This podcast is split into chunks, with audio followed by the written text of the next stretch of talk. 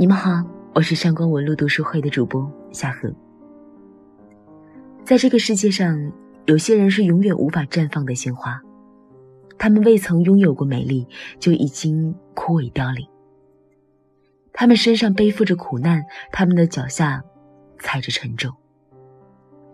这些人看似离我们很远很远，但却离余华的书很近很近。他们带着不曾有过垂怜的命运。一跃而进余华的书里。余华这个作家在中国当代文学里是特殊的。很多作家都有一个梦里的故乡，或许能回去，或许回不去。莫言有他的高密乡，孙犁有他的白洋淀，贾平凹有他的商周，汪曾祺有他的高邮，徐志摩有他的康桥，王小波有他的长安。而余华，什么都没有。他笔下的文字看似是写故乡的，却又不太像，因为他从不说自己的故事发生在什么地方。这样，这个故事便可以自由的随着读者的想象具化。或许发生在随意一个小城，可能是江南的某个水镇，又可能是西北风沙中的某个村庄。这一切冥冥之中，仿佛是自有定数。人人都能在余华的书里找到生命之中。今天为大家带来的是一份关于余华的书单。这份书单囊括了余华可以称得上是最好的三部作品：《活着》《许三观卖血记》和《在细雨中呼喊》。《活着》和《许三观卖血记》这两本书同时入选百位批评家和文学编辑评选的九十年代最具有影响的十部作品，而在细雨中呼喊这本书，则让余华于二零零四年三月荣获法兰西文学和艺术骑士勋章。活下来已经很难了，活着就更难了。提起余华，最应该被提到的。就是活着。活着这本书是一本每个人都不应该错过的书。我们总是在感慨生活很苦，生活很难，但其实我们都不明白，对于某些人而言，我们已经太过幸福；对于一些人来说，活下来已经很难了，而活着就更难了。既然这么难，我们为什么还要活着呢？这个问题过于哲学，但看完这本书，你一定会有答案。伴随着九三年《活着》这本书平地一声惊雷横空于世，余华也进入了大众的视野。仅在一年之后，这本书就被张艺谋改编为电影，在第四十七届戛纳国际电影节上斩获评委会大奖、最佳男演员等多个奖项。这究竟是一本什么样的书？拥有如此之大的魔力呢？他在豆瓣拥有九点一分的高分，讲的是这样一个故事：地主少爷福贵嗜赌成性，终于赌光了家业，变得一贫如洗。穷困之中的福贵，因为母亲生病前去求医，没想到半路上被国民党部队抓了壮丁，之后被解放军所俘虏。回到家乡，他才知道。母亲已经去世，妻子家珍含辛茹苦带大了一双儿女，但女儿不幸变成了聋哑人，儿子机灵活泼。然而，真正的悲剧才由此开始，渐次上演。一个人作为一个孩子，每读一页，都让我们止不住泪湿双眼，因为生命里难得的温情将被一次次死亡撕得粉碎。只剩老了的福贵，伴随着一头老牛在阳光下回忆。活着是一个跌宕起伏的故事。福贵的一生，从败家的豪门大少爷到战场上的炮灰，他不停的经历着生活角色的反转。身边的人来来去去，从最开始的伤心欲绝，到麻木，最后到释然。大喜大悲，他都经历过了。经历过了这些，他还仍然活着。余华写东西接近白描，但并不是过于随意的遣词造句。他赋予了他笔下的每一个字一种活着的力量，没有多余的语句和感情，只依靠冷冰冰的事实，就像是拿一柄利刃在你的皮肤上轻轻的划过，不下力道，却刀刀于心。他告诉我们，活着只是一种自然的状态。你被母亲生下来了，你就要活下去。这件事是没有选择的，就像太阳升起、河水流淌、公鸡打鸣、黄牛耕地，这些都是不能被选择的。人们总会觉得侥幸，自己活在这个世上，那些经历痛苦的人离我们很远很远，但余华把他们和我们的距离拉近了。人在目睹了亲人离世以后，才能卑微的懂得，活着是最大的奢侈品。生命的温情在他的生活里一点点被撕碎，他最后留下的只有回忆。我想，这也是活着最悲哀又最有力量的地方。总有人生比卖血更荒唐。《许三观卖血记》里，我们能感受到余华似乎多了几分人文关怀。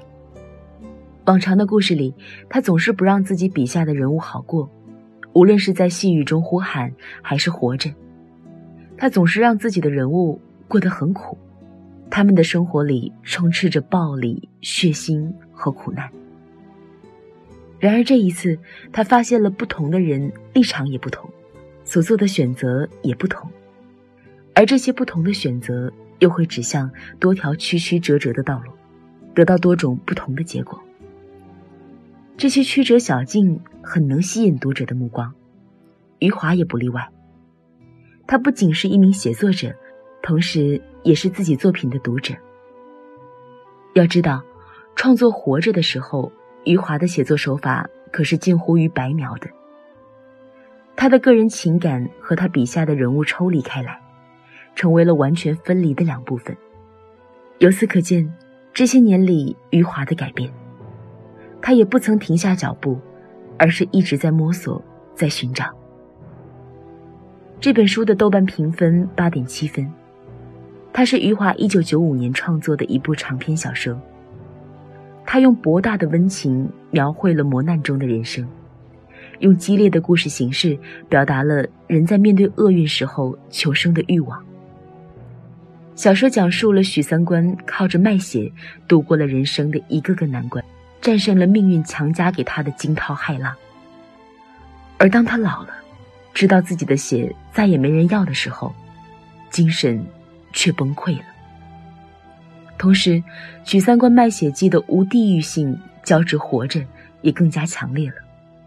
当这部作品被搬上韩国的大屏幕的时候。他的故事也并没有因为国别语言的改变而变得生硬起来。我想，这也是一部作品的优秀之处。它能够突破国境、语言，甚至是民族文化的束缚，真正的成为“一千个读者就有一千个哈姆雷特”这句话所描述的作品。《许三观卖血记》里并没有什么深刻的大道理，也没有什么意义繁杂的事件。它很平常。也很接近于我们每一个人都曾有过的大喜大悲的生活。据说这本书里的故事也采自生活中的真实的故事。这个故事经过了余华的加工润色，从一个平淡无奇但却有一些悲伤的老人的故事，变成了一个平淡而又较劲儿、有血有肉的老人的故事。因为他和自己较劲儿了，才显得不那么的悲哀。甚至有些满足感在其中。这就像《老人与海》中的老人一样，人只能被自己所打败。许三观不像活着当中的福贵，他对于自己的命运多了许多的不甘心在其中。这种不甘心和他的顺从又产生了奇妙的化学反应，为他的性格更平添了几分色彩。两本书讲的都是边缘人的故事。相比较《活着》，这本书的人味儿自然是更重了些，特别值得一看。冷漠的世界，谁又能发出呼喊声？和《活着》《许三观卖血记》两本作品相比，这本书可谓是声名不显了。这本书太冷漠了。也许你会疑惑，怎么能用冷漠来形容一本书呢？但对于每一个人来说，只要他看过这本书，就会有这样的感受。余华冷淡的笔调，不悲不喜的叙述着这一冷漠的篇章，就像是夏日一个幽灵游离在你的周围。夏日酷暑中，背后生出几分寒意，以至于驱散了所有的热情、冷酷，甚至是仇恨。你的惆怅，你的感动，不消几分钟就会顿时感情。因为此时新的变化又产生了。这时你回头去看前面曾经发生过的故事，却有心无力了。这种游离的幽怨的气息，就这样，一直盘旋在了你的周围。你仿佛只能感受到那来自润风的冷光。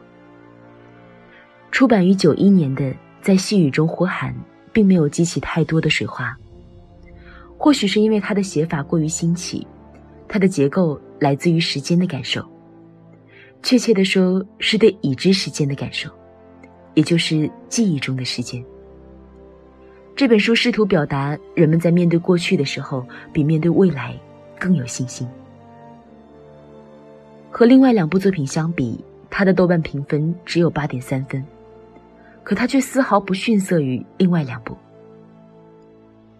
这本书是余华作品里成稿最早的，他用第一人称讲述了一个家庭的欢乐和苦痛，细腻地刻画了柔弱的母亲如何完成了自己忍受的一生。他唯一爆发出来的愤怒是在弥留之际。名叫孙广才的父亲，又是如何骄傲的把自己培养成一名彻头彻尾的无赖？他对待自己的父亲和对待自己的儿子，就像对待自己的绊脚石。家中的三兄弟的道路，只是短暂的有过重叠，随即又岔向了各自的方向。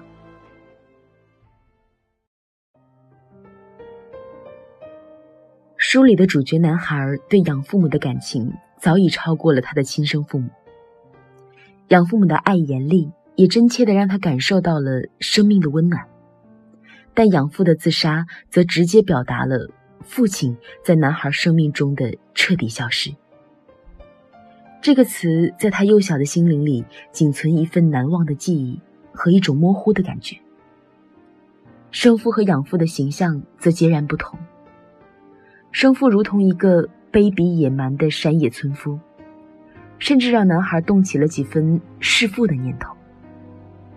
回忆里的男孩穿越灵火跃动的死亡丛林，在情欲性欲的潮涨潮落中，在绝望的欺骗和真情扶持的交替中成长。自家兄弟苏氏兄弟和儿时的玩伴，总在读者毫无心理戒备下死去或者叛变。余华的作品随着他年华的消长而越来越有了几分情感意味，于是这本在细雨中呼喊便成为了早期的代表作。冷漠却不冷酷，哀怨却不哀伤，而他的种种特点又让你不忍放下手中的书卷，只想这样沉沦在这细雨的世界当中。纵观余华的这三部作品，我们可以发现。余华和其他作家最大的不同，就在于他抽离性的视角和毫无背景可言的故事。他没有所谓的精神故乡，没有方言，也没有历史，没有什么伤痛文学的痕迹。但正因为这些都没有，才使他更像一张文学上的白纸，让更多的人产生共鸣，体味到生命的意义所在。